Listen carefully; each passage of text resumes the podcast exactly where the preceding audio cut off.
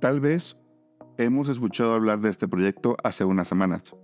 Fue noticia de Nuevo León, en México y en todo el mundo. Varios estados y países en el mundo se lo disputaban. Sin embargo, no todos tuvieron la oportunidad de poder traer esta inversión a México. Hasta el presidente intentó modificar los acuerdos, pero al final todo resultó bien para Nuevo León. Creo que ya te puedes dar cuenta de qué estamos hablando. Sí, estamos hablando de la Gigafactory de Tesla,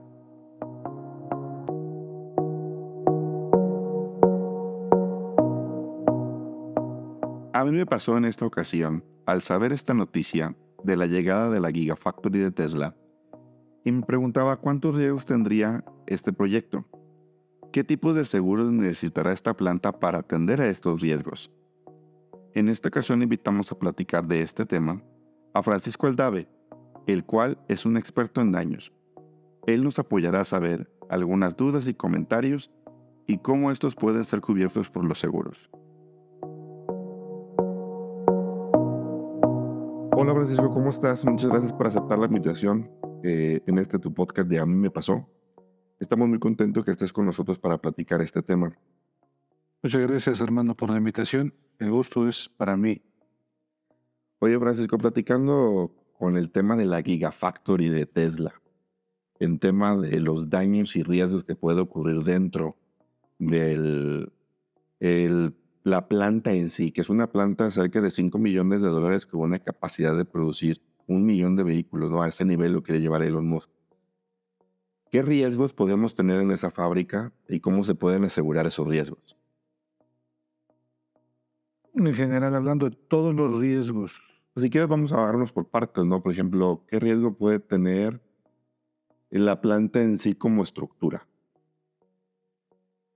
Una, parte importante a voltear a ver en todo este tipo de plantas, yo creo que esto es por el tamaño y por la atención mediática, obviamente todos estamos hablando de ella, pero cualquier planta, cualquier empresa, pues requiere un conjunto de, de coberturas contra ciertos tipos de riesgos que en el mercado generalmente encontramos en paquete. Yo, yo creo que lo principal es, vas a encontrar cobertura de incendio, y cobertura de responsabilidad civil como el esqueleto de todas las coberturas que pueda necesitar la planta. En la parte de incendio, pues todo el tipo de, riesgos que conllevan. Obviamente en la parte de incendio, el riesgo principal es incendio. Sin embargo, hay un conjunto de coberturas accesorias, como puede ser interrupciones de actividad, o puede ser pérdidas de ganancias por por el mismo paro de actividades. Entonces pues es importante voltear a ver qué tipo de riesgos en cuanto a la logística, ¿no? De cómo llega la materia prima, qué pasa si hay una interrupción, no sé si llega por tren, por ejemplo, llegar a haber una interrupción en el tren, cuánta producción se va a parar, por cuántos días. Esa es una cobertura accesoria de la parte de incendio. ¿no?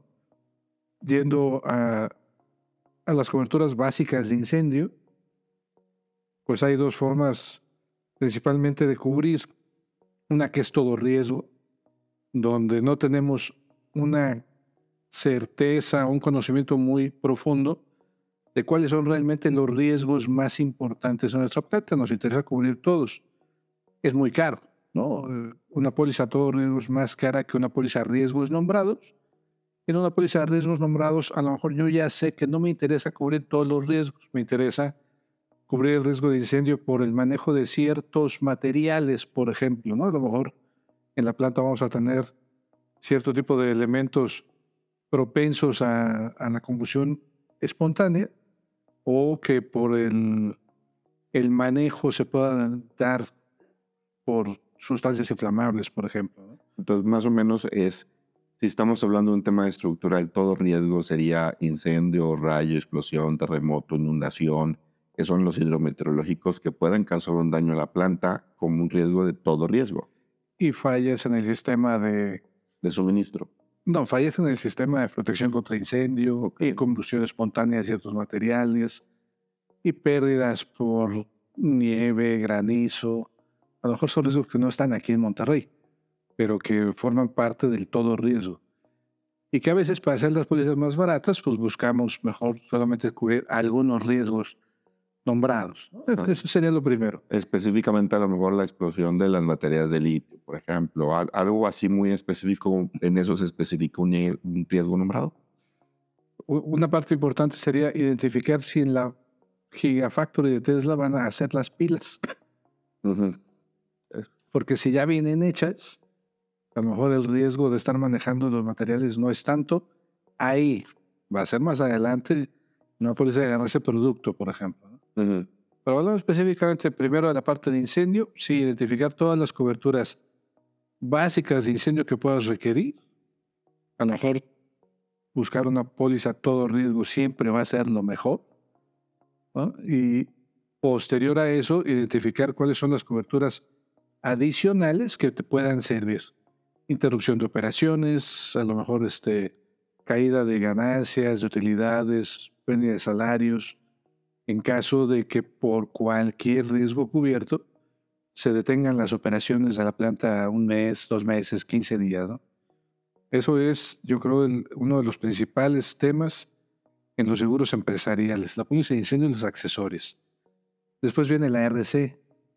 ¿no? La RC es, el segundo conjunto de coberturas más importantes que toda empresa debe tener, porque corres riesgo dentro de la planta, dentro de las oficinas, un riesgo de RC normal, que la gente se caiga, que se queden atrapados en un elevador, no sé, que se caigan unas escaleras, que falle el sistema de rociadores, que se le caiga encima a alguien en el estacionamiento un letrero, como que lo básico de responsabilidad civil. Pero en la planta, dado que estás haciendo automóviles y los vas a vender, a lo mejor se va a volver muchísimo más importante lo que es la RC producto.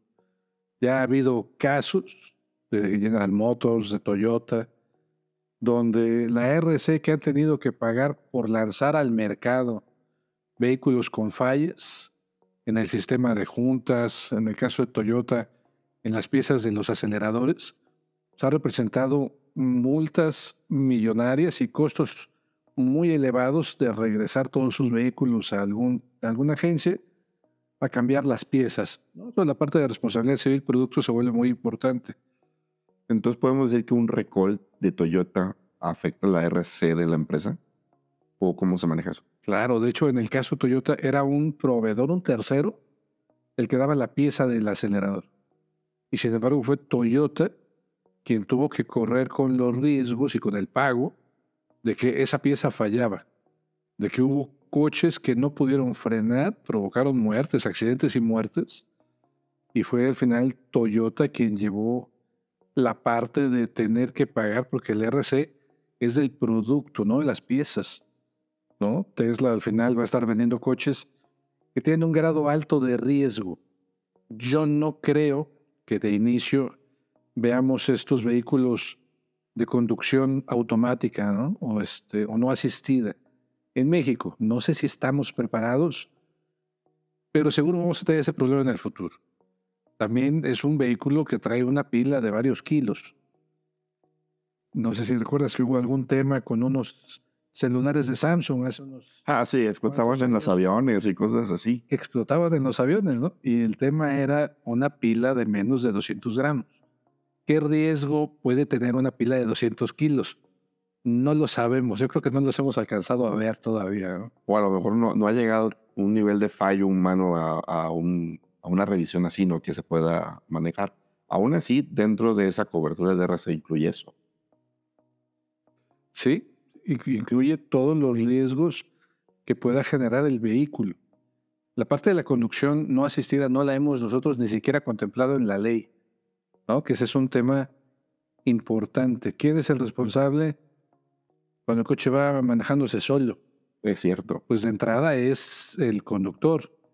Pero ya en otros países se ha planteado que la RC tiene que cubrir al desarrollador de software, al desarrollador de las redes satelitales que guían a los vehículos, mismo Tesla, y a los conductores, ¿no? Y es una responsabilidad de cuatro actores. Aquí solamente vamos a seguir teniendo por el momento que el responsable es el conductor. Pero seguramente vamos a tener temas diferentes o distintos cuando empiece a, a ver estos temas del que iba manejando no era yo, era un software, no, Pues- era el coche. Pues pasa, ¿no? El- la otra empresa que tiene Elon Musk con respecto al Sky, que maneja el Internet de alta velocidad, creo que va relacionado mucho al que sea tu casa, el auto Tesla, el Sky. Es un, vaya, todo un paquete de servicios que va a incluir la empresa completa de Elon, ¿no? En ese sentido, como comenta. Es correcto. Pues bueno, como RC el producto de los coches, es importante considerarla. La responsabilidad civil de la planta, ¿no? Conlleva ahí eh, el manejo de, de la maquinaria. Hay en la parte de daños pólizas de responsabilidad civil ambiental, por ejemplo, que sí cubren, a diferencia de la mayoría de las pólizas de RC de otros ramos, que cubren la contaminación gradual y paulatina. De repente, en algunas plantas tenemos máquinas que por el tipo de lubricantes, aceites o combustibles que usan, una pequeña fuga puede ir contaminando poco a poco el subsuelo, ¿no? los metros debajo de la planta y eventualmente Semarnat nos obliga a estar haciendo revisiones y en el caso de que haya alguna filtración, alguna contaminación al subsuelo, corregir. ¿no? Es decir, levantar máquinas, piso, tierra, sustituir y volver a montar. Todo eso esto puede obligarse eh, la empresa a resarcir ese daño. Es correcto. Si tú tienes una planta y en esa planta tienes una máquina, pensemos en industria automotriz, pues tienes lo que es la, la línea de producción es automatizada. ¿no? Tienes un riel donde va circulando una parte del vehículo mientras se va armando, ya sea de forma manual o por medio de brazos mecánicos, robots. Ese riel, es, esa línea de producción automatizada, requiere un motor para que esté circulando. Si ese motor seguramente este, manejará algún tipo de lubricantes por el tipo de, de piezas que llevan los rieles, ya sea una banda infinita, ya sean rieles o grúas este, para llevar las cargas por el techo en lugar de sobre una banda infinita, manejas lubricantes, manejas grasas. El motor probablemente funcione a diésel. Siendo Tesla sería muy interesante que todo fuera eléctrico. Sería el colmo, ¿no? Tengo mi duda, ¿no? Sería ideal que todo fuera eléctrico, pero muchas veces manejas combustibles. Pues si, si existe alguna fuga y empiezas tú a dañar el subsuelo, en algún momento Semarnat puede llegar a hacer una inspección, que es algo muy común, y que te digan, ah, estás contaminando. Necesitas levantar todo y corregir. Ese costo, si no estás asegurado, de todos modos lo vas a tener que hacer y lo vas a tener que poner del bolsillo. Pero siempre va a ser mejor tener la póliza que estar este, apostando si lo tienes o no que pagar. ¿No? Pues eso, por lo menos, son algunas coberturas básicas en la parte de incendio y responsabilidad civil. Fíjate que me puse a revisar un, un tema en la, la planta que tiene en Nevada. Aparte de la RC, tienen este, el seguro que ahorita estabas platicando de interrupción de, de procesos, el costo que, implicaría el parar una planta, pero también tienen el seguro del transporte, ¿no? Que es cómo salen los vehículos de la planta, cómo ingresan los proveedores en ese. E- Ese es otro, otro tipo de pólizas. Por ejemplo, ¿cómo llega la materia prima? Yo me imagino que van a llegar los motores o las pilas por separado de las pilas de chasis, de las suspensiones, las llantas. Pues hoy eso es una póliza de transporte. ¿Cómo llegan? De hecho, no podemos Oigan, decir que, la- que las baterías este, viajan en avión, porque no pueden el- las baterías viajar en avión porque te van a explotar, ¿no? Mira, solamente el menos del 3% de la carga del mundo viaja en avión. Ujú. Es muy poco lo que viajan a ver. Realmente el medio de transporte favorito es el barco. Y en México, particularmente hablando en México, es carretera. La mitad de la carga en México se mueve por carretera y solamente un 30% por tren. porque a lo mejor no tenemos una red ferroviaria tan amplia. Entonces, eh, en el caso de Tesla, tiene cerca eh, el ferrocarril de, este, de Kansas City, quien lo tiene concesionado aquí, pues pudiera ser que parte de sus materias primas llegue a importar. Seguramente las pilas, los motores, la, mayor parte de las piezas eléctricas lleguen por tren o lleguen por carretera. Es una póliza de transporte normal. Una vez que entra a la planta, entonces se materia prima. Necesitas tenerla perfectamente inventariada porque va a ser parte de tu póliza de incendio. Necesitas conocer tu inventario, cuánto es materia prima, cuánto es producto en proceso, cuánto es producto terminado, porque dependiendo de eso es como tú cobras una póliza. Oye, tanto de mi producto ya estaba como producto terminado, entonces lo puedo reclamar a precio neto de venta. No, el 50% era todavía materia prima. Entonces el precio, eh, la indemnización es distinta.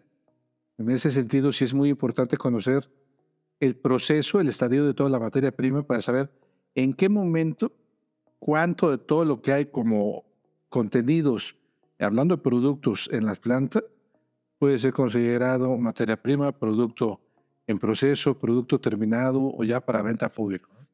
Y la cobertura de, de esos materiales, desde el momento que sale del productor de la, de la pieza a Tesla, o desde que el producto está terminado. En una póliza de transporte, de que llega a Tesla, llega con, seguramente como materia prima. va, a, llegar como motores eléctricos o pilas o lo que sea. O todavía no es el coche en sí el valor. Como salgan, ese es otro cuento. ¿no? A lo mejor se van a estar saliendo 200 vehículos diarios ya sea que salgan en madrinas o en tren o por propio impulso, pues ya es producto terminado. ¿no? Ya ahí tendría que ah, verse otro tipo de póliza. O sigue siendo una póliza de transporte, lo dudo, o ya tendría que ser una póliza como la que se maneja en la parte de automóviles en plan piso. No, a lo mejor de Tesla, esos vehículos van a viajar de la Gigafactory a los distintos distribuidores de Tesla. Entonces ya puede ser una póliza de traslado, ya sea propio impulso o no, pero ya no es una póliza de transporte. Ya, es una, ya podría ser una póliza dentro del ramo de automóviles de plan piso, por ejemplo. ¿no? Estamos hablando que es la póliza para montar la fábrica como tal, que es la parte de construcción, de montaje. Esa falta, y todavía no la platicamos. Y esa no la hemos platicado. la póliza de transporte, la póliza de, plan piso, la póliza de RC, eh, de riesgos nombrados o todo riesgo. y lo, la póliza de RC como pues, estamos hablando de varias pólizas que debe de tener esa planta, aparte de la de la construcción. Y estamos hablando de pólizas en el caso que ya está operando la, la fábrica. Ahorita hiciste un comentario muy acertado, la fábrica no existe. Entonces viene todo el proceso de obra civil donde van a montar esa, esa fábrica. Y para esa, esa etapa también hay un seguro de obra civil, que precisamente va a cubrir los materiales, la construcción durante el proceso de armado de la planta. Puede ser que de la mano vaya una póliza de montaje. En la póliza de montaje va a haber maquinaria temporal, grúas, algún tipo de máquina para hacer este. Ahí se fue. Cierto proceso de doblar piezas o de, de, armar. De, los pisos, no, los estacionamientos. Y una vez armada la, la, la, fábrica, cuando termina la vigencia de esta póliza de obra civil, empieza la, la póliza de montaje de la fábrica. Vas a montar las líneas de producción vas a tener grúas, brazos mecánicos. Si es una fábrica que seguramente va a ser automatizada en una parte importante, vas, a tener robots. Esos brazos mecánicos que mueven carrocerías, ponen piezas, hacen remaches o soldan. Toda esa parte para poner esa maquinaria, hay una póliza de montaje, ¿no? que es toda la parte de la instalación puesta en funcionamiento de todo lo que se mueve, de todas las herramientas, partes móviles. Ya que, ya que terminaste, ya que está montado todo en su lugar, entonces ya es donde empezamos a ver todas las otras coberturas, incendio, responsabilidad civil, mencionábamos lo de transporte, las mercancías. También vas a tener seguramente dos pólizas importantes. Una va a ser la de rotura de maquinaria, que precisamente cubra toda esa línea de producción, todas las grúas, motores, robots, brazos mecánicos, este, bandas infinitas que estén funcionando dentro de la planta, que cubran contra todos los riesgos de rotura de maquinaria, ¿no? Especialmente todo lo que es motores, bobinas, este... ¿Y la parte eléctrica también entra ahí, Francisco, o también es parte del...? Eh, en la parte de rotura de maquinaria es más lo mecánico servidores, este, esa, esa, esa póliza. Seguramente en una Gigafactory como Tesla va a ser más importante la póliza de equipo electrónico. ¿no? Eh, en la parte de rotura de maquinaria, pues tienes máquinas, motores, rotores, bobinas, todo lo que por fuerza centrífuga puede hacer que los motores se rompan o exploten de dentro hacia afuera. Ese es el principal riesgo que cubre una póliza de rotura de maquinaria y en la mayor parte de las fábricas se requiere. Pero pensando eh, que Tesla puede hacer en su gran mayoría robots o equipos electrónicos que se maneje por electricidad, seguramente la póliza de equipo electrónico va a ser más importante. ¿Qué te cubre equipo electrónico? Pues precisamente los servidores, todos los fallas de los brazos de robot, por ejemplo, seguramente la parte mecánica será lo menos importante. ¿no? Seguramente tienen circuitos integrados, tienes este, una instalación eléctrica, tienes servidores y software que están manejando la fábrica. Pues esa va a ser, o es uno de los riesgos también importantes. ¿no? ¿Qué pasa si se cae un servidor? Si te lo hackean, ¿no? Poder tener que resetear, regresar a una configuración anterior son riesgos que te cubre una póliza equipo de cómputo. Adicional a que se fundan los circuitos integrados, que se dañe un servidor, los chips, lo que sea, ¿no? Hay un riesgo adicional que no forma parte de la póliza de equipo electrónico, pero que empieza a ser también importante en los últimos 10, 15 años, que son las pólizas de ciberseguridad, ¿no? Todos estos casos donde a través de un correo malicioso, o algún tipo de adjunto, alguien hackea un servidor y lo oculta o, lo, bloquea y solicitan un rescate. Si no depositas tantos bitcoins en esta cuenta, no se libera. Y tristemente o estadísticamente, solamente la mitad de los que pagan recuperan su información. Incluso pagando, hay quienes nunca recuperan nada. Nada. Pues hay, hay estas pólizas también nuevas de ciberseguridad donde puedes cubrir todos los costos que representa tener que rehacer o resetear un servidor y recuperar en algún momento un, a lo mejor de un disco duro de protección, ¿cómo está tu sistema hace uno, dos o tres meses? Pero son... O los respaldos, de un dado caso. Son gastos que, que también tendrá que revisar esta, este tipo de, fábrica, ¿no? Seguramente va a ser blanco de muchas, de, ese tipo de ataques. Oye, Francisco, veo que también en la póliza de, de empresa, la parte de anuncios y cristales, eso también va relacionado a la empresa que estamos hablando de la, la Gigafactory. Se la puedes poner.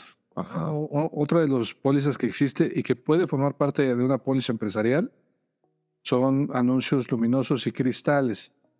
Yo no sé, no, no, no he visto los planos yo de la fábrica, si en la parte de oficinas, por ejemplo, va a haber cristales. Si es una nave industrial normal, pues seguramente no va a haber cristales o muchos que, que tener en cobertura, ¿no? En la parte de oficinas, muchas oficinas de los últimos 10 años, yo creo que la moda es hacer todas las paredes exteriores de cristales. Pues sí, es una póliza que se convierte en básica.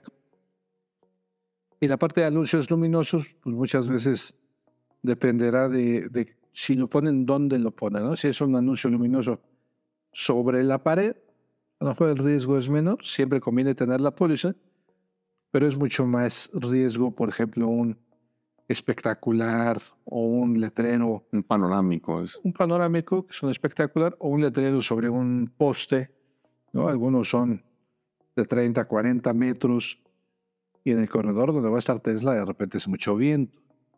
Pues ese tipo de, de, anuncios sí podría ser más riesgoso en ese sentido, ¿no? Que al caer, pues dañen propiedad ajena.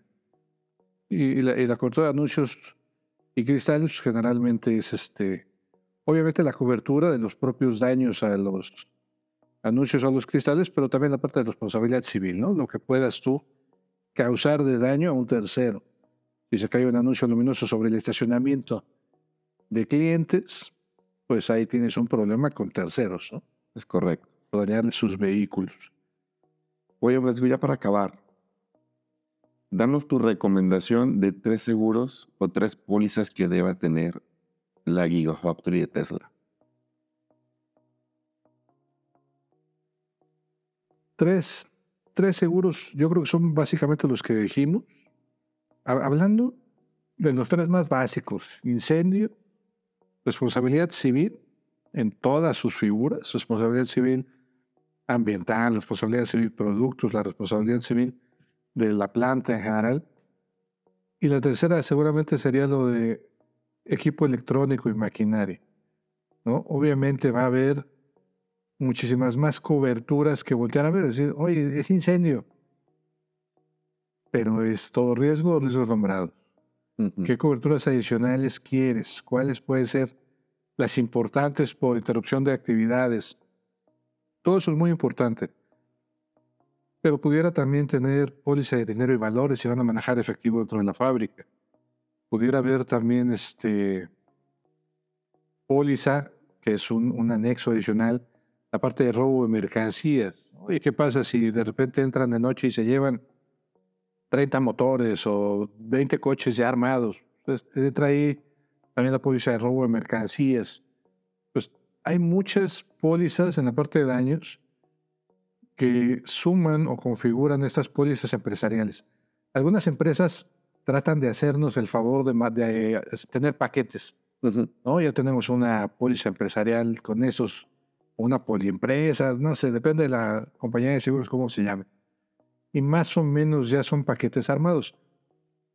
Pero siempre será muy importante voltear a ver que todos los riesgos que corre la empresa estén cubiertos. Si no, nosotros lo vamos a tener que poner coberturas adicionales. Uno de los puntos que yo creo que son básicos en el tema de daños y que de repente muchos agentes no lo tenemos muy claro es en daños el estándar o lo automático es el valor real, ¿no? El valor de libros o de nuestra factura depreciado. Y muchas veces en la industria esas indemnizaciones no nos ayudan mucho. Es más barato, siempre va a ser más barato una póliza a valor real, pero en general a los clientes les va a cubrir o les va a indemnizar muy, muy por debajo de lo que necesitan ellos para comprar una maquinaria nueva. Entonces, hay también una observación importante en las sumas aseguradas de todo, a lo mejor no de la planta en sí para la, la póliza de incendio, pero sí, por ejemplo, de todo lo que son las máquinas, tanto la póliza de rotura de maquinaria como el equipo electrónico, nos interesa más el valor de reposición que el valor real. Porque a lo mejor nosotros tenemos una máquina muy especializada para hacer el molde específico de la carrocería o para armar algún tipo de motor. Y si esa se daña, para reemplazarla, pues, además de la indemnización hay que poner una, este, una cantidad adicional. Entonces, uno de los puntos más importantes muchas veces en la parte de daños es voltear a ver primero las coberturas, si son todos riesgos nombrados, la parte de incendio, y en toda la maquinaria, todos los contenidos, ver realmente cuáles queremos a valor de reposición y cuáles queremos cubrir a valor real, a valor con depreciación. Yo creo que son dos de los apuntes más importantes que podríamos hacer. Y, y, voltear a ver que realmente una póliza empresarial para este tipo de empresas, pues no cubre uno, dos, tres riesgos. De repente puede ser toda la gama de seguros y de riesgos que ofrecen todos los ramos de daños. Ahorita yo, yo cerraría como punto adicional. Nos, nos ocupa el tema de Tesla, porque va a ser una fábrica muy grande. Y, y yo creo que es muy importante que lo tengamos claro, porque no solamente llega Tesla.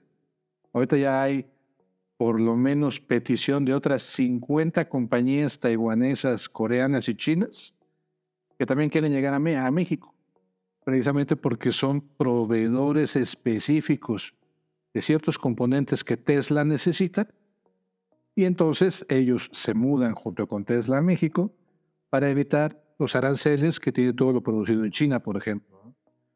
Entonces, no solamente hay que voltear a ver a Tesla, hay que voltear a ver a muchísimas más empresas, muchísimas más naves industriales, muchísimas más líneas de producción que tienen este tipo de maquinaria que van a venir a proporcionar piezas a Tesla. Entonces realmente yo creo que va a haber en este momento un mercado muy importante para los agentes de seguros, porque no es, eh, seguramente ganar el contrato de Tesla va a ser complicado. Pero ahorita vienen las primeras 50. Son empresas más chiquitas, seguramente no tienen un programa mundial de seguros, y ahí sí es donde todos tenemos más oportunidad de acercarnos, de buscar esa, esos clientes que necesitan una cobertura nacional precisamente para cubrir las regulaciones locales que seguramente taiwaneses, chinos, coreanos no las tienen muy claros, nosotros sí. Entonces también en ese sentido es importante volver a ver que no hablamos solo de Tesla, pero Tesla y todas las compañías que van a ir llegando junto con ellos para poder ofrecer productos y servicios relacionados a la venta de sus vehículos. Mira, Bárbara, lo comentas es muy, muy, muy claro en ese sentido, porque no solamente, como dices tú, viene Tesla, sino vienen también otras empresas. Y eso también va a ocupar también eh, eh, el tema de otros riesgos muy distintos en esa parte. Y considero que cerramos muy bien el, el tema de todo lo que se ocupa de una póliza de empresa y, y una gigafactory como Tesla. ¿no? En esta parte te agradecemos mucho el habernos platicado contigo en esta parte, conocer más de lo que es la parte de, de daños dentro de una empresa y lo que conlleva, este, y, pues, y lo que lleva en el tema de beneficios, más aparte las regulaciones locales que puedan llevarse en esa parte. Entonces, muchísimas gracias por estar con nosotros. Un gusto, Armando. Gracias por invitarme a tu programa. Muchas gracias. Estamos disponibles en todas las principales aplicaciones de audio. En ellas encontrarás el enlace en las notas del episodio. Solo toca o desliza en la portada. También encontrarás información de nuestro patrocinador. Apoyándolo, nos ayudarás a ofrecerte este programa de forma gratuita. Si te gusta lo que estás escuchando, de favor, otórganos una calificación de 5 estrellas y les digas a tus amigos cómo te ayudó esta información e invítalos a suscribirte. Esto fue A mí me pasó, para que a ti no te pase.